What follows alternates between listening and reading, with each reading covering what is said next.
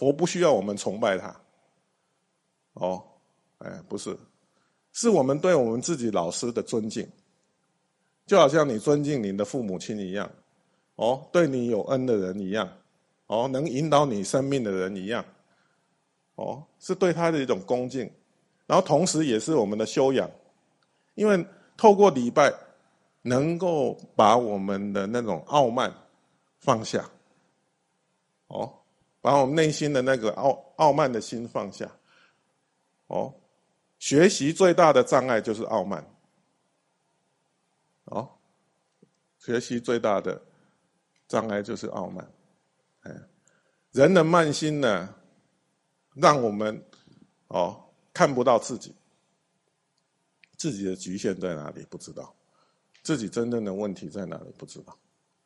哦，哎，然后呢，自以为是，哦，自以为是，哎，然后呢？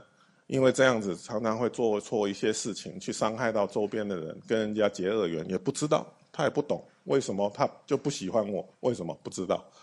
哎，哎，因为他觉觉得自己是对的，哦，所以那个慢心让他看不见自己，对，哦，所以说唯有透过谦卑柔软，你才能够慢慢的去自自己觉察自己的真正的生命的状态。哎，你真正生命的状态，哦，哎，那所以说学习从谦从恭敬开始。为什么菩萨是前面我说菩萨是那个那个那个呃前面那个树啊，树枝要把它弄得这么低。哦，走进来的时候，有些居士就觉得哦好不方便啊，那这这些树枝干嘛？就是在我的我的前面说。好像挡住我的去路，哦，那是刻意的，哦，那是刻意的。以前的老房子啊，是那个门都很很矮，哦，像我现在到尼泊尔去，他们也是，那个老房子也都是很矮。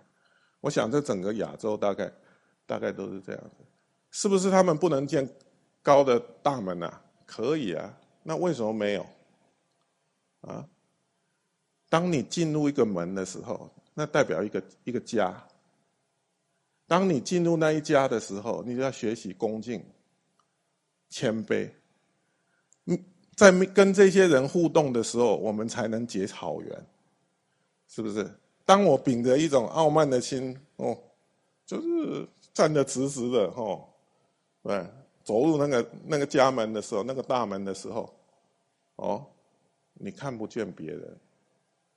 哎，你看不见你自己，哎，你心中没有办法有他人，哦，是的，所以我觉得那是古老的智慧，哦，那是一种古老的传统，古老的智慧，哎，所以说这个进去的时候要压低，压低，哦，哎，让心呢就是谦卑下来，谦卑下来。